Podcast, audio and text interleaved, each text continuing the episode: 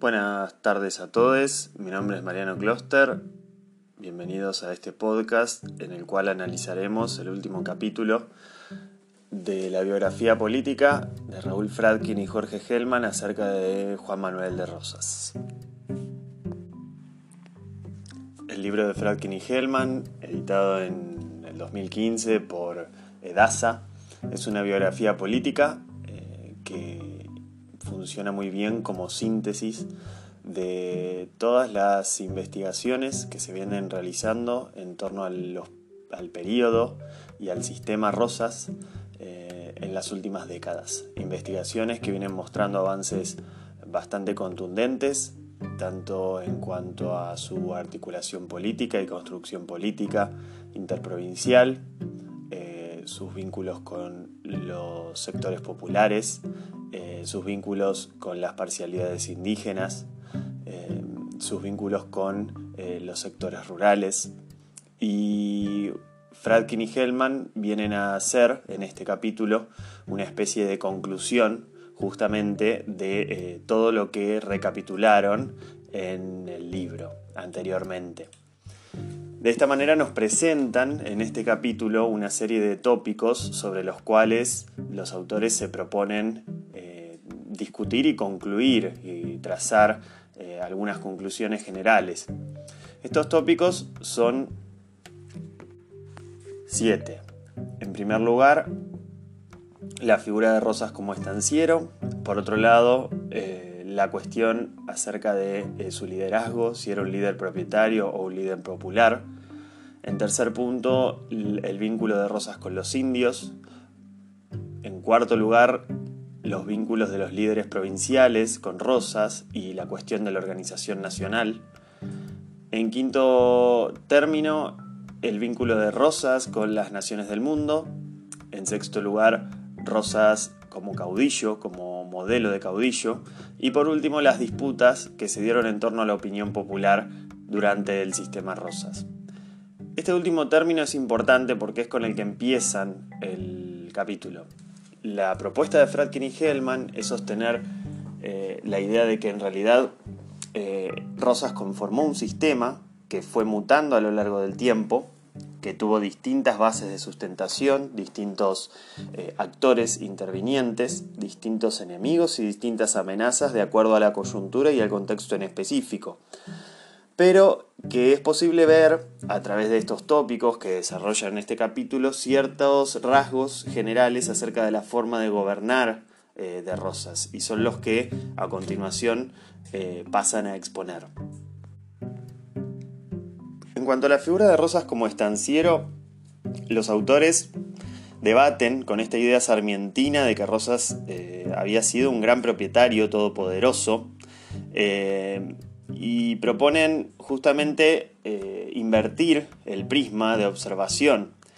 Eh, entonces, por ejemplo, en torno a unas fuentes em, em, bastante simbólicas como son las instrucciones de Rosas a sus mayordomos de estancia, los autores muestran que en realidad más que ser un programa eh, de instalación del capitalismo en la Pampa bonaerense, lo que muestran estas instrucciones son las dificultades que tienen los propietarios pampeanos eh, para lidiar y para eh, relacionarse con los pobladores de las tierras que son sus pertenencias.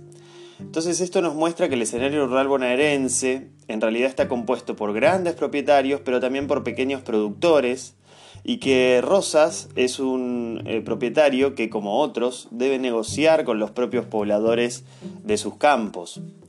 Eh, el estanciero no es todo lo fuerte eh, que, la imagen histórica tradicional proyecta, porque la mano de obra en la primera mitad del siglo XIX es bastante escasa. De ahí que las relaciones rurales sean sumamente negociadas y renegociadas de manera constante. Por último, también señalan cómo el papel político de Rosas en la, provincia de Buenos Aires condicionaba su accionar privado en sus eh, estancias. En segundo término, eh, buscan abordar la pregunta acerca de si Rosas fue un líder propietario o un líder popular. Lo primero que responden Fradkin y Hellman es que estas visiones polarizantes provienen de dos extremos, podríamos decir, de la historiografía. Por un lado, la noción de un líder propietario, omnímodo y todopoderoso eh, viene eh, arraigada desde la segunda mitad del siglo XIX y reactualizada eh, hacia las últimas décadas del siglo XX por autores como John Lynch. Por otro lado, esa noción de un líder popular eh, es muy eh, propia del revisionismo. En ambos casos, los sectores populares aparecen como pasivos, con nula autonomía y nula capacidad de decisión o intervención. En las últimas décadas, la imagen de la sociedad revolucionaria y luego rosista se vio modificada, sobre todo a partir de los estudios seminales de Tulio Alperindongui, que nos muestran que existió eh, durante la primera mitad del siglo XIX un ciclo largo de movilización política de las clases populares porteñas. Entonces emerge todo un abanico de actores intermedios, comunidades locales, eh, que negocian con sus líderes. Sumado a esto, también hay que entender que la pervivencia del rosismo en el poder se explica por las mutaciones que tiene en sus bases de poder. Los sectores que apoyaban el rosismo en un comienzo no son los mismos que lo apoyan hacia el final. Si bien hay algunos que sí se mantienen durante todo este periodo, hay otros que salen eh, de sus bases de poder eh, y constantemente el rosismo va a buscar encauzar y dirigir la movilización y el apoyo popular. Porque el objetivo final del rosismo, de acuerdo a Fradkin y Hellman, es restablecer el orden social, por un lado, en paralelo mejorar la situación de, las, de los sectores más populares, esto es algo que Rosas tiene claro y explica en diversas eh, correspondencias con otros gobernadores, y en tercer lugar, consolidar las relaciones con sectores como los afrodescendientes, eh, que son sectores eh, con, una proporción de población muy importante en la ciudad. De ahí que se explique que Rosas, durante las décadas que gobernó, lideró la reconstrucción de un orden social y político que estaba resquebrajado y desarmado en, la eh, ciudad hacia comienzos de la década de 1820. En tercer lugar, los autores abordan el vínculo entre Rosas y las parcialidades indígenas o Rosas y los indios. Eh, los estudios de las últimas décadas, sobre todo los estudios de Silvia Rato y los estudios de, de la sociedad de frontera, muestran justamente eso, que la frontera no es una línea eh, imaginaria eh, determinante, sino que es más bien un área de interacción eh, que es heterogénea. Y es una, es, una, zona en donde la sociedad indígena tampoco es homogénea, sino que lo que muestran los estudios antropohistóricos e históricos es que hay distintas, distintos comportamientos por parte de las parcialidades indígenas con respecto a Rosas. Lo indudable es que Rosas eh, buscó establecer con muchas de estas parcialidades acuerdos de convivencia y contraprestaciones con eh, ciertos grupos indígenas, a los que denominó indios amigos. Eh, por otro lado, había también indios aliados y por otro lado mantenía relaciones diplomáticas con parcialidades indígenas que no eran ni amigas ni aliadas, pero con las cuales sostenía mm, cierto, cierta relación. Estos círculos no serán estables, sino que en realidad están basados en una trama muy compleja de relaciones y negociaciones y renegociaciones que van a ser constantes a lo largo de todo el sistema Rosas. Otro aspecto del rosismo que Fradkin y Hellman abordan es el vínculo del líder con eh, los otros gobernadores eh, y líderes provinciales y la cuestión de la organización nacional pendiente. ¿Por qué? Porque eh, hubo varios estudios que pusieron en duda la adhesión de Rosas al federalismo. En realidad, incluso eh, Enrique Barba ha llegado a decir que Rosas era un unitario, digamos, un unitarismo convertido, digamos, en, federal. Sin embargo, Rosas se adscribe al federalismo sobre todo por dos aspectos importantes. Primero, en la herencia colonial rioplatense y la imposibilidad de eh, constituir un, gobierno de unidad eh, tal y como buscaban los unitarios. Y en segundo lugar, porque Rosas invoca constantemente al principio de consentimiento de las partes para la formación de eh, un, un, todo nacional. Es indudable que para Rosas eh, y su visión política, los estados provinciales, las provincias, eh, son, eh, organizadas en confederación, la forma política más concreta y posible, dadas las circunstancias y el, y el contexto. Y por otro lado también es difícil, y, por no decir hasta en cierto sentido negativo, juzgar a las acciones de Rosas a favor o en contra de una unidad nacional que hasta ese momento no había acontecido. O que había acontecido y había fracasado, de hecho, a mediados de la década de 1820.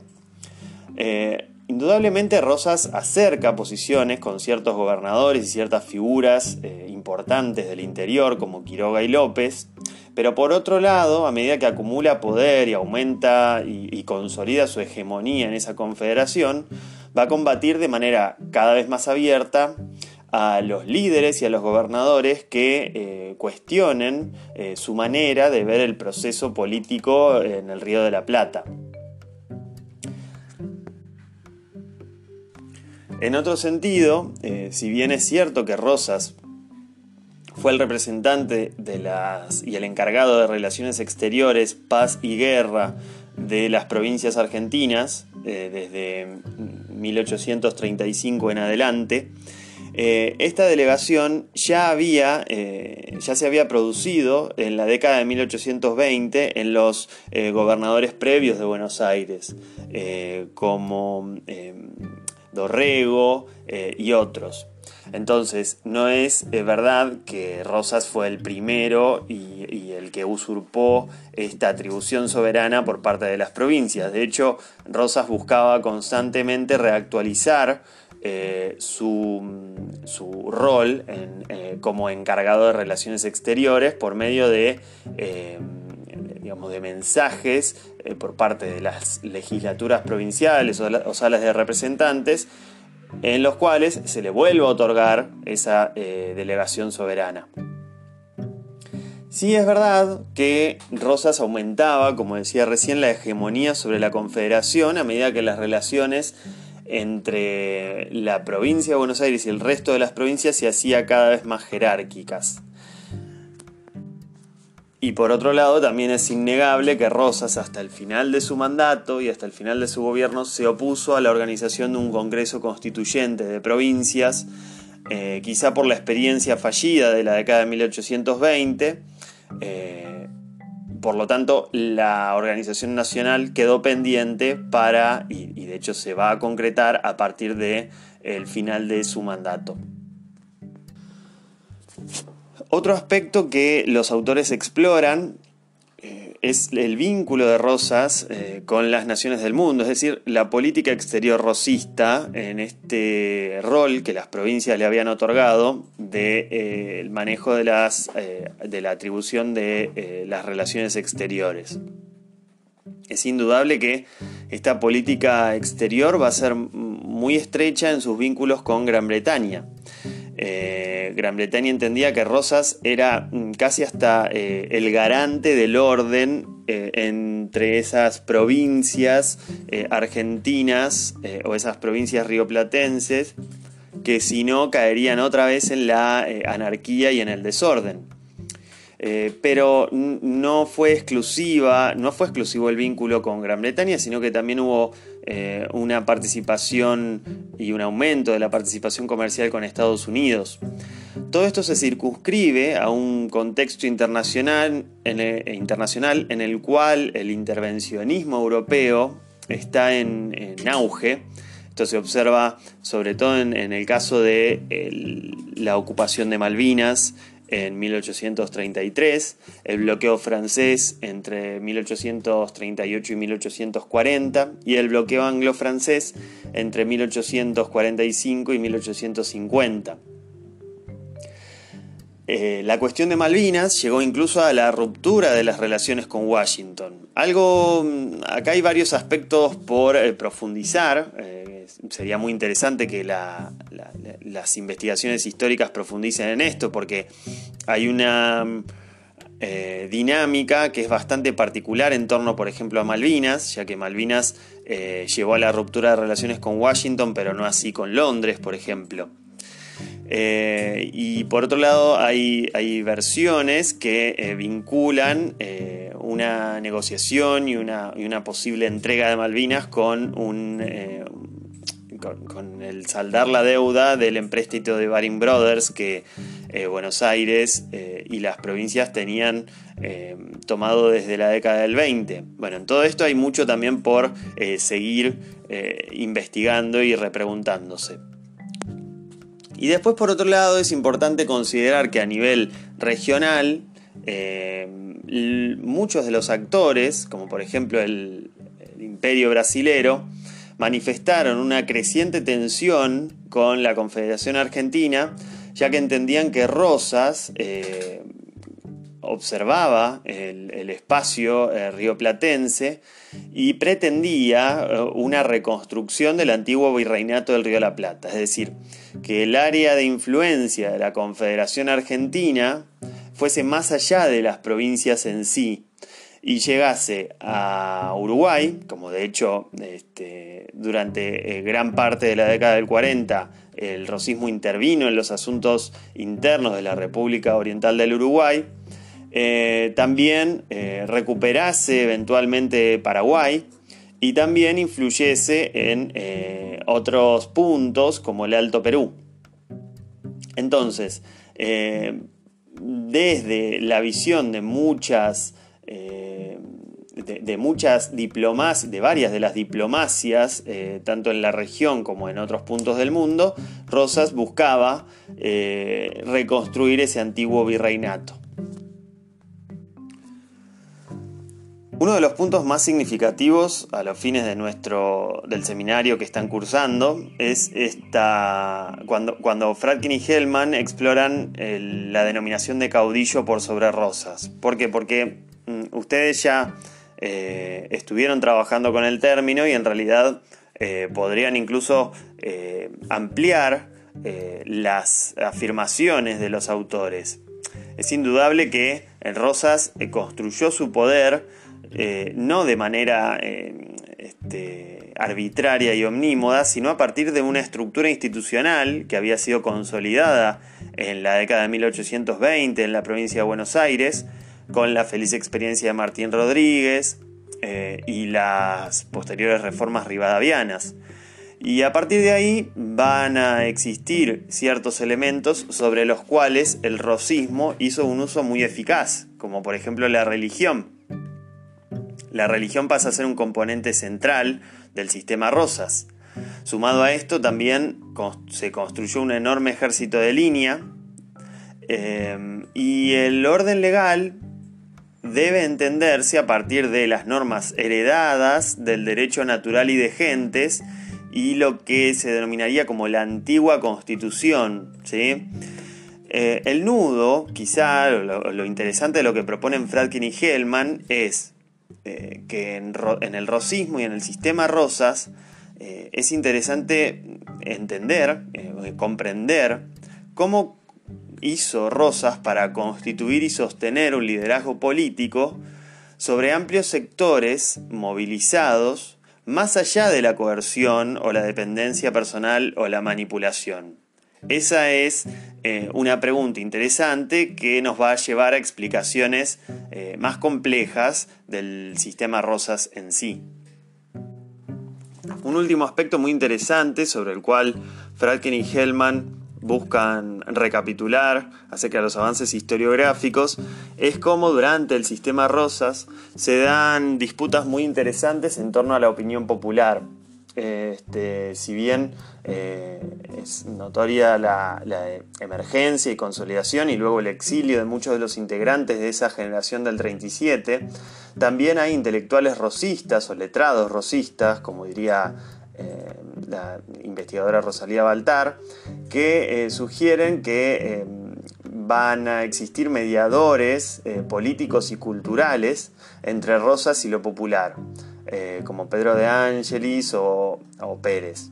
Eh, de ahí que eh, Fradkin y Hellman sugieran que existió una especie de guerra este, por las imágenes que se proyectaban, ya sea positivas o negativas, en torno a Rosas y Encarnación. Escurra, escurra. El, el trabajo en sí de Fradkin y Hellman es eh, interesante porque en realidad así como responde eh, y, propone ciertas conclusiones en torno a tópicos eh, que son polémicos acerca de la figura de Rosas, también deja abiertas muchas preguntas acerca de investigaciones que podrían profundizar sobre algunas de estas, eh, sobre algunas de estas eh, preguntas que dejan planteadas. La conclusión me parece interesante porque eh, muestra la complejidad de la figura de Rosas. y si observan, lo que sostienen los autores es que Rosas, si bien fue un opositor a la estructura institucional de alcance nacional, aún así sentó las bases para que esa organización se pueda constituir luego de su caída. Y por otro lado, también para configurar eh, y ayudar a configurar una identidad colectiva nacional. Bueno, hasta acá entonces con el análisis y el punteo de las ideas principales de este capítulo de Fradkin y Hellman. Eh, los veo a los que puedan asistir al encuentro sincrónico y al resto les dejo un saludo y seguimos en contacto.